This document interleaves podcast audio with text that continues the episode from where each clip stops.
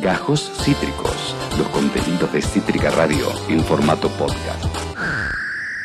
Hay que ponerse serios un poco. No todo es chiste y estereotipo. No todo es chiste, estereotipo, joda, eh, cagarse de risa. eh, Hay muchas cosas serias de las que hablar con respecto a estos temas y por eso que tenemos esta entrevista. Eh, porque cumple un año, mi amiga, el eh, acuerdo eh, por la regulación legal del cannabis para uso adulto.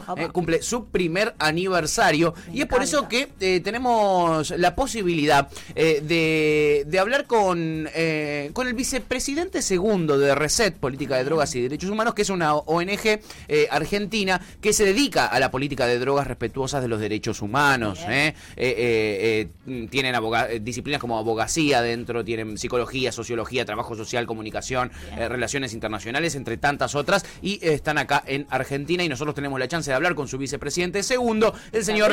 Marcos Tortilermini. Eh, hola Marcos, ¿cómo estás? Bienvenido, ya fue, bienvenido a Cítrica Radio, ¿cómo estás? ¿Cómo va? ¿Todo bien? ¿Se escucha bien? Sí, se Escucha, y se ve perfecto, Marcos. Eh, ¿querés, con- Genial. ¿Querés contarnos un poquitito qué es Reset para la gente que no conoce? Bien, eh, Reset es una ONG que se forma a comienzos del 2019. Eh, nada, nos, nos conformamos como ONG para poder tratar y analizar lo que son las políticas públicas en materia de, de pol- de drogas Sí. y tendientes a respetar los derechos humanos de las personas usuarias. En este sentido, entendemos que la mirada tiene que ser intergeneracional e interdisciplinaria y por eso no solamente, como decías vos, contamos con abogados, que si bien es un punto importante en materia Sí. de legislación, Sí. eh, contamos con, nada, integrantes de eh, diferentes profesiones y ramas de conocimientos que aportan mucho y enriquecen lo que es el debate de las políticas públicas en materia de drogas. En ¿A este sentido, eh, nada, es un grupo humano que nos juntamos hace relativamente poco, si se considera que tenemos un año y medio, Sí. pero que pudimos lograr muchas cosas en este poco tiempo, más que nada por esta cuestión y esta incertidumbre de, bueno, poder establecer políticas públicas en materia de drogas en Argentina respetuosas de los derechos humanos. Bien, Claro. Cuando, cuando mencionas esto, ¿no? Política de drogas respetuosas de los derechos humanos y políticas de Estado en función eh, de esto. ¿A qué se refieren exactamente?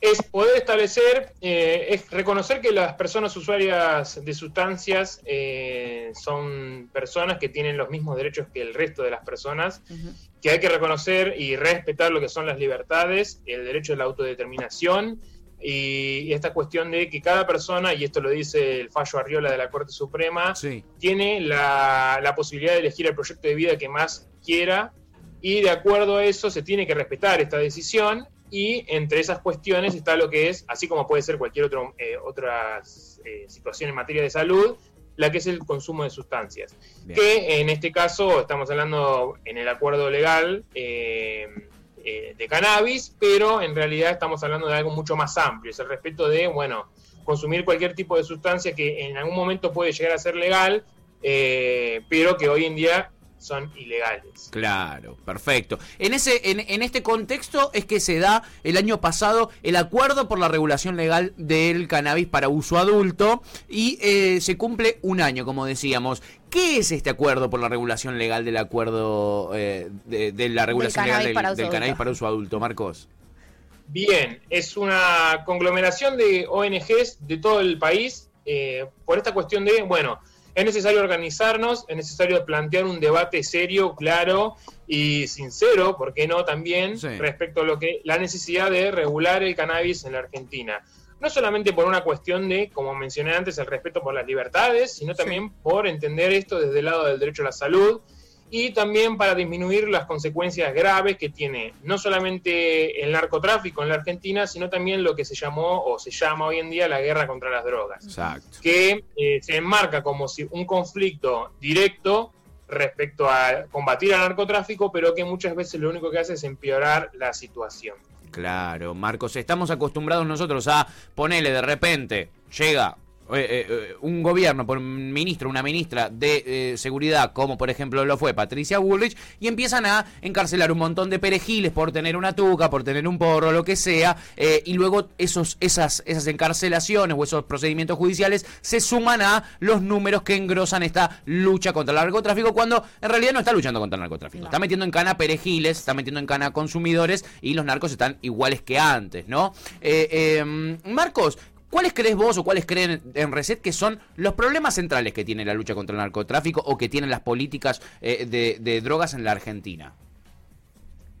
En primer, en primer sentido, hay que analizar lo que son las estadísticas y, cómo se analizan estas estadísticas, porque hoy en día lo que se, hace, se realza, o por lo menos hasta el gobierno pasado, era esta cuestión de, bueno, eh, material incautado, se hace mucho hincapié en cuánta cantidad se incauta, pero o en cuánta gente se, se, mete eh, se detiene o se condena, pero no se hace un análisis directo respecto a, bueno, ¿quiénes son las personas que estás deteniendo? Respecto a, los cargamentos que supuestamente estás quemando, como se muestran en fotos. Es esta, esta cuestión de eh, mediatizar toda la situación considerando un avance, el récord de incautaciones, el récord de personas detenidas, pero no un análisis respecto a eh, la cuestión de fondo. Eh, volviendo al tema del fallo Arriola de la Corte Suprema, en su momento, ya hace 11 años, se dijo de que claramente eh, la guerra contra las drogas había sido un fracaso por perseguir solamente a las personas usuarias y no poder redireccionar todos los recursos más gastados por parte del Estado en la persecución de las organizaciones criminales que trabajan o por lo menos se desenvuelven en lo que es el mercado ilegal de sustancias. Claro. Eh, contanos un poquito qué es el caso Arriola que generó precedentes eh, para la gente que quizá eh, no lo conozca, Marcos.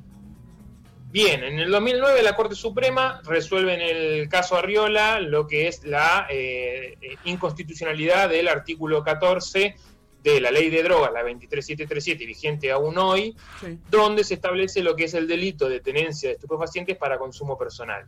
Esto es muy importante porque, si bien nosotros conocemos lo que es la resolución de declarar inconstitucional, hay que entender que eh, los fallos de la Corte, si bien generan este tipo de jurisprudencia y, eh, emanan en el resto de los tribunales lo que es quizás una línea para poder proseguir y resolver diferentes tipos de causas, solamente las resoluciones para el caso en concreto. Esto que implica que no, no es obligación de todos los tribunales tener que aplicar el fallo Riola. Esto generó que hace 11 años tenemos este tipo de inseguridad jurídica donde por no haber sancionado una ley al respecto, por lo dicho por la Corte Suprema, nosotros seguimos teniendo personas encarceladas por este tipo de delitos. Algo que resulta bastante eh, perjudicial, porque seguimos llenando cárceles de personas que tienen eh, estupefacientes para consumo personal y muchas veces esas causas se inician, la persona es detenida y se archivan al poco tiempo, porque en algunos lugares, generalmente en los que son los foros federales, se aplica más esta cuestión de lo que es el fallo Arriola para poder archivar y sobreseer a la persona. Perfecto. En ese sentido, Marcos, recordemos, estamos hablando con Marcos eh, Torti Lermini, que es vicepresidente segundo de RESET, Política de Drogas y Derechos Humanos, una ONG que se dedica a las políticas de drogas respetuosas de los derechos humanos en, la Argentina, y, y que hoy celebran, podríamos decir, el, aniversario del acuerdo por la regulación legal del cannabis. Eh, hicimos un poquitito de contexto para que entendamos bien eh, la situación. ¿Cuáles son los cinco, porque tiene cinco puntos este acuerdo por la regulación legal del cannabis, Marcos? ¿Cuáles son esos cinco puntos centrales? Son cinco puntos que si quieren pueden verlos en la página porque desde la regulación legal lo que se hizo fue un punteo de los cinco puntos sí. Y en la presentación del año pasado se explicaron claramente, en mayor detalle, a través del trabajo de diferentes organizaciones que conforman lo que es el acuerdo, cada uno de los puntos. En principio, eh, los puntos se basan en el respeto a las libertades y los derechos de las personas y entender que estamos hablando de una cuestión del derecho a la salud. Y esta cuestión también de, bueno, eh, mitigar lo que son los efectos negativos de por un lado el narcotráfico y por el otro lado la guerra contra las drogas. Bien. En segundo lugar, lo que tenemos es poder establecer políticas públicas en materia de eh, reducción de daños. Es una cuestión, si vos entendés que estás regulando el cannabis también por una, por una necesidad de salud pública, lo que haces es poder brindar o dar acceso a las personas que eventualmente puedan llegar a tener algún consumo problemático, acceso al sistema de salud y en este sentido reducís el daño. Además, regulando el cannabis, vos lo que puedes hacer es brindar información clara y concisa a toda la sociedad. Y de esta forma, el consumo se vuelve cada vez más responsable. Tal cual. Porque uno tiene la información, consume de, manera eh, más responsable. Tal cual. El tercer punto lo que es es eh, poder eh, intervenir en todo lo que es la vida, si podemos decirlo de alguna forma, de la sustancia cannabis. Ya sea la producción, la distribución y la comercialización. Todas estas cuestiones que están hoy en día en el mercado ilegal pueden atenderse desde el, desde el Estado y no solamente, y esto hay que entenderlo Hoy, hoy en día eh, está estimado que el, el mercado ilegal de cannabis puede rondar entre los 200 a los 400 millones de dólares. Mira. Así que imagínense Uf, todo este dinero circulando en el mercado ilegal. no, claro. Sí, las fuentes de trabajo que puede generar, Por ¿no? ejemplo, También. claro. es una de las grandes una de las grandes cuestiones porque no solamente genera fuentes de trabajo sino que también puede gine- eh, generar fiscalización eh, ingresos en materia de que generalmente si uno lo piensa desde el lado político desde el estado dice Impuestos. bueno qué gano yo bueno vas a generar Claro. trabajos que van a generar incluso pago de impuestos Exacto. si lo querés ver desde esa, desde esa perspectiva eh, pseudo-capitalista o Sí. capitalista entera Entera, entera, sí. Sí, Sí, sí, sí, bueno, el sistema en el que En vivimos. lo que es es eh, reconocer que hoy en día incluso existen lo que son los clubes de cultivo Sí. y reconocer el autocultivo de cannabis como una de las formas de acceso. Así Bien. como se, se- se legalizó en Uruguay o en Canadá, eh, no es una sola única la manera de acceder al cannabis. Claro. Eh, solo vos en Canadá o en Uruguay puedes acceder a través de las farmacias, a través de los clubes, uno se asocia a un club de cultivo Sí. y eh, mensualmente o quincenalmente accede a la sustancia según el pago de una cuota, por ejemplo, una membresía Sí. o incluso el autocultivo. Reconocer que cada persona hoy en día puede cultivar cannabis, Bien. ya sea con fines terapéuticos, que es otra de las ramas de discusión hoy en día, Tal o con fines no terapéuticos. Inclusive eh, el otro día nosotros desde Reset hicimos un conversatorio con jóvenes Sí. respecto al al uso de sustancias y se puso en crítica este, esta cuestión del concepto del uso adulto, porque Claro. también se deja de lado que son los jóvenes hoy en día eh, igualmente, así como se puso en crítica también en su momento lo que es el uso recreativo, Sí. se pasó a uso adulto, uso responsable, pero igualmente son cuestiones que van variando según va avanzando la discusión. Tal cual. Eso es muy importante. Tal y cual. finalmente, ah, el, el quinto punto Sí. es esta cuestión que decía de, respecto al fallo Arriola de eh, dejar de criminalizar a las personas. Fundamental. Dejar de perseguir a las personas por el mero hecho de usar una sustancia que se encuentra en estado ilegal y eh, entendiendo que cuáles son los efectos eh, negativos, no solamente en la vida, sino en la sociedad, de establecer este tipo de políticas públicas previsionistas. Total. Total. Eh, Marcos, vos cuando estás hablando de, de- de sustancias, más allá de que el acuerdo, como bien dijiste, es puntualmente por el uso del cannabis, también estamos hablando en términos más genéricos de sustancias legales y sustancias ilegales.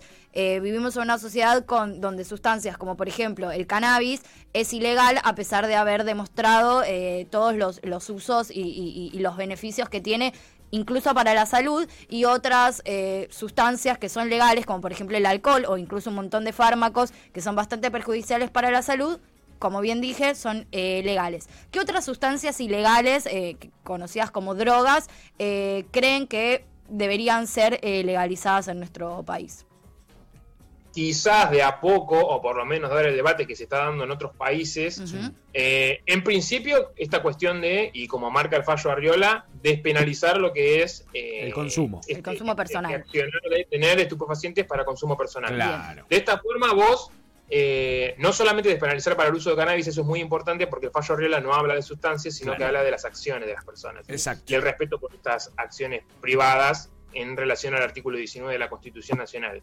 Que si no lo conocen, vayan a leerlo porque es uno de los mejores artículos que tenemos en nuestra Constitución. Sí, Bien. sí. Eh, y en este sentido, eh, en principio despenalizar, o sea, es quitar el carácter de delito a una acción que es tener estupefacientes para consumo personal. Bien. Y luego, eventualmente, eh, que se está dando en otros países, como dije antes, es la cuestión de, por ejemplo, la cocaína Que hay que entender, y quizás suena muy fuerte hoy en día, pero eh, poder entablar una discusión mucho más seria inclusive eh, respecto a lo que es la legalización y regulación de la cocaína, hace también al respeto por diferentes pueblos. Hay que entender que lo que es el consumo de cocaína, que aumentó generalmente durante los años 70 y 80, Sí. eh, en, por ejemplo en Estados Unidos, y esto lo pueden ver en cualquier serie respecto al tema de narcotráfico, de Sí. narcotraficantes, Tal cual. se basó en políticas que se establecieron desde el norte hacia el sur. Nosotros, los países del sur, nos, nos constituimos como eh, eh, proveedores de materia prima Sí. y elaboras, eh, en, la, en la elaboración para el consumo de los países del norte. Y esto también trajo perjuicios, así como fue la División Internacional del Trabajo y cuestiones de esa forma, donde los países de, eh, eh, de materias primas resultaban mu- mucho más perjudicados que los países que producían la manufactura, Sí. eh, nada, es la incidencia de políticas del norte o políticas de los países desarrollados o los países donde más aumenta lo que es el consumo de sustancias ilegales respecto a los países menos desarrollados y que se constituyen como proveedores de estas materias primas. Claro. Creo que eso también es una discusión de, eh, bueno, entablar esta cuestión de legalizar sustancias que se encuentran eh, ilegales para constituir un tipo de soberanía respecto a la incidencia de otros países. Muy, muy interesante. Entonces, yo siempre pongo el ejemplo, yo viví varios años en Bolivia y pongo el ejemplo un, un problema enorme que ellos tenían en este sentido, que es la ley 1008, que es una ley directamente que estaba redactada directamente en inglés. Eh, eh, está- todos conocemos la historia de gobiernos cipayos que ha tenido nuestra región. Bolivia no es la excepción. El primer gobierno popular que, que tienen desde casi su fundación es el de Evo Morales. Eh, eh, antes tenían, por ejemplo, el presidente Gonzalo Sánchez de Lozada que hablaba directamente en inglés, directamente hablaba en inglés, le costaba hablar en castellano, eh, y tenían esta ley que era la ley 1008 que dice, eh, est- estaba vigente hasta creo que el segundo mandato de Evo Morales, donde si a vos te encontraban con un gramo o 10 kilos era exactamente lo mismo y eras considerado como un narcotraficante, una ley impuesta por la DEA en Bolivia, eh, justamente para esto, ¿no? Para poder inflar los números de la lucha contra el narcotráfico, mientras por detrás hacían un montón de, de negociados. Marcos, vos nos hablabas hace un ratito de en otros países se está discutiendo, en otros países se está hablando, en otros países se está explicando. Eh, ¿Tenés eh, vos como, como miembro de Reset o, vos como persona, como consumidor, lo que sea, ejemplos virtuosos de otros países que nosotros estamos muy acostumbrados a esto que vos decías, Uruguay, Canadá, quizá. Eh, eh, ejemplos de otros países eh, donde se hayan aplicado este tipo de regulaciones eh, y, y- y sean ejemplos virtuosos para tener como ejemplo. Respecto al cannabis, sí, Sí. tenemos muchas experiencias a nivel internacional. Tenemos, Sí. por ejemplo, Holanda, con los que son los coffee shops. Sí. Incluso Estados Unidos, que es el país donde más implementó esta cuestión de perseguir a las personas que consumen eh, sustancias ilegales. Sí. Tenés gran cantidad de estados que vienen regulando de diferentes formas, claramente por su distribución y su forma de gobierno, pero el acceso al cannabis, incluso, por ejemplo, en, en su momento el, el- el gran boom fue en California, Sí. pero tenés diferentes estados de Estados Unidos que vienen reconociendo no solamente lo que es el uso terapéutico, sino también el acceso por eh, uso responsable. Y creo que esto es una de las grandes eh, discusiones que se tiene que dar hoy en día. Más que nada, empezó Uruguay. Uruguay tuvo gran resistencia en materia eh, de política internacional. Sí. Eh, lo- no, lo, no lo vieron con buenos ojos a Uruguay por haber legalizado lo que fue el cannabis. No. Pero incluso si llegamos a, a- a Canadá, Canadá es un país que legalizó y dio la discusión como uno de los países desarrollados, uno de los países que conforman los diferentes G de los países más desarrollados del mundo, y dio la discusión, legalizó, y, y- y lo bueno es entender esta cuestión, no es que legalizar implica que de un día para otro nosotros vamos a tener eh, eh, la mejor política en materia de regulación, en, el- en este caso de cannabis Claro. pero son pasos que nos van sirviendo para poder establecer mejores políticas públicas y no solamente en cuestión de sustancias ilegales, sino también en esto que decía antes, el acceso al derecho a la salud. Tal cual. Hoy en día, y nosotros hicimos un informe eh, el año pasado, justo hoy se cumple un año de que salimos en la etapa de página 12, Mira. Donde pudimos establecer que se gastaban eh, 40 millones de dólares Sí. en- entre los años 2016, 2017 y 2018 para la persecución de eh, personas usuarias de, de sustancias. Sí. Entonces, imagínense todos estos recursos y, y- y atendiendo también a esta cuestión de, bueno, 200 a 400 millones de dólares lo que puede ser el mercado ilegal de cannabis, Claro. eh, son muchos recursos muy valiosos que se van malgastando en lo que es la persecución de personas que consumen drogas. Entonces, en este sentido, poder redireccionar todos estos recursos Sí. sirve también. O sea, no solamente generar trabajo, generar el pago de impuestos, por ejemplo, como decíamos antes, Sí. sino que eh, estás transformando esta cuestión. Y es entenderlo también desde una cuestión cultural. Es el Total. respeto también a los avances en, en el caso del uso medicinal, de que una planta que hoy se encuentra en estado ilegal y que incluso se está debatiendo, aunque bastante eh, pospuesto lo que es el debate en la OMS, el carácter de, bueno, se, tiene que reconocer el uso terapéutico que tiene la planta de cannabis respecto a diferentes enfermedades y patologías que usan las personas para poder mejorar su calidad de vida. Claro. Marcos, para ir un poco eh, cerrando, y pero volviendo a eh, este debate justamente sobre la legalización, regulación y despenalización del cannabis, ¿cómo lo ves hoy en día? ¿Cómo ves esta discusión hoy en día en términos sociales? ¿Cómo ves eh, la recepción a, a este tema eh, en la actualidad? Con un eh, gobierno que dice, digamos, eh, tener la, la, la, intención justamente de que esta discusión eh, se dé y de algún modo se salde, ¿no? Que es como una, una deuda histórica también que hay para lo que es el consumo, ya sea en términos medicinales como no. ¿cómo, ¿cómo, se, o sea, ¿lo ves viable? ¿Sabes que esto va encaminado hacia donde queremos que vaya? Yo creo que sí, y si bien lo que fue la ley 27350 de investigación médica y científica de, los, de, la planta de cannabis para diferentes enfermedades y patologías fue una ley que, tiene todos sus defectos, eh, tuvo una gran virtud, o por lo menos tuvo un gran efecto positivo en lo que fue la sociedad de, bueno, poner en escena la discusión y, y, yo creo que poder discutir lo que son los usos terapéuticos y medicinales hoy en día es una eh, como una puerta para que las personas comiencen a entender que las personas que usan sustancias, y en este caso el cannabis, ya sea para uso terapéutico o uso no terapéutico, tienen los mismos derechos. Y creo que esto sirve también. Yo creo que visibilizar esta cuestión de, bueno, es necesario regular el cannabis con fines terapéuticos. Está bien. Quizás es un paso, pero también hay que dar el siguiente paso en comenzar a discutir y analizar lo que es el uso no terapéutico. También es esta cuestión de, bueno, cómo entendemos lo que es la terapéutica, que es el, eh, uso terapéutico, es bien amplio. Creo que también eh, no hay que restringirlo lo que es la eh, medicina tradicional de, bueno, solamente prescripción de un médico y demás. Claro. Creo que esa discusión se está dando. Yo creo que la sociedad está preparada para ese debate. Eh, no es un debate fácil, porque también nos, enfrentamos a nuestros propios prejuicios, a nuestra propia moral, a cuestiones que ya venimos eh, teniendo en la cabeza hace muchos años.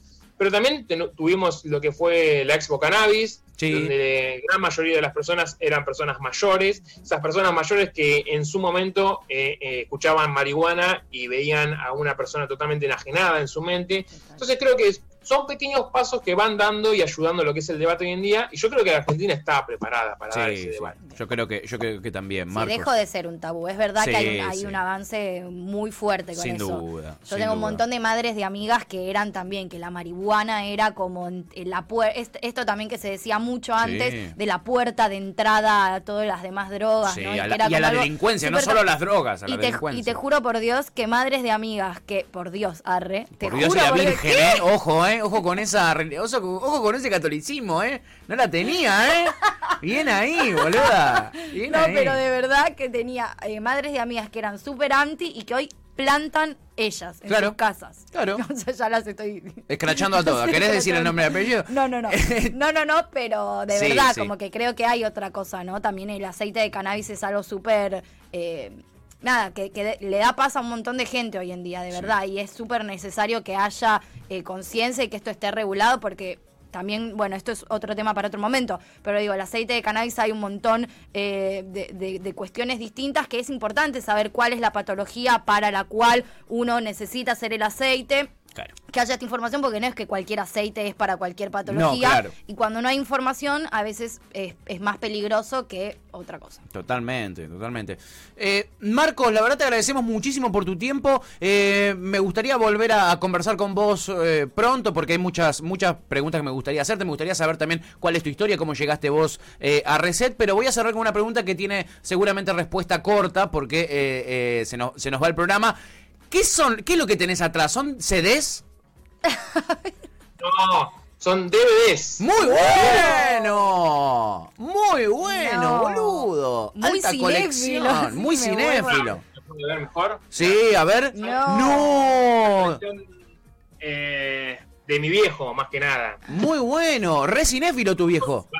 Sí, sí, somos muy eh, cinéfilos. oh, podemos hacerles una entrevista sobre cine. Hay muchas películas de, de Clint Eastwood. Somos fanáticos de Clint Eastwood. Aguante Clint Eastwood. Sí, es espectacular esa biblioteca. Aguante las, las, de, las de Cowboys viejas de Clint Eastwood, el bueno, el malo, el feo. Eh, qué, qué, grandes, qué grandes sagas. No, no, no, me vuelvo eh, loca. Eh, Marco, la verdad que fue un gustazo, la verdad lo tuyo muy, muy claro. Te felicitamos por el laburo que haces y también te agradecemos porque nosotros como, como consumidores y, y, como gente que está muy atenta a estas cuestiones, agradecemos mucho el laburo que hacen desde, desde organizaciones como Receta. Así que abrazo para vos y, y para todos los compañeros y seguramente estaremos hablando pronto. Dale.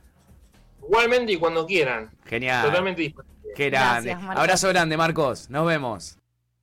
Acabas de escuchar Gajos Cítricos. Encontrá los contenidos de Cítrica Radio en formato podcast en Spotify, YouTube o en nuestra página web.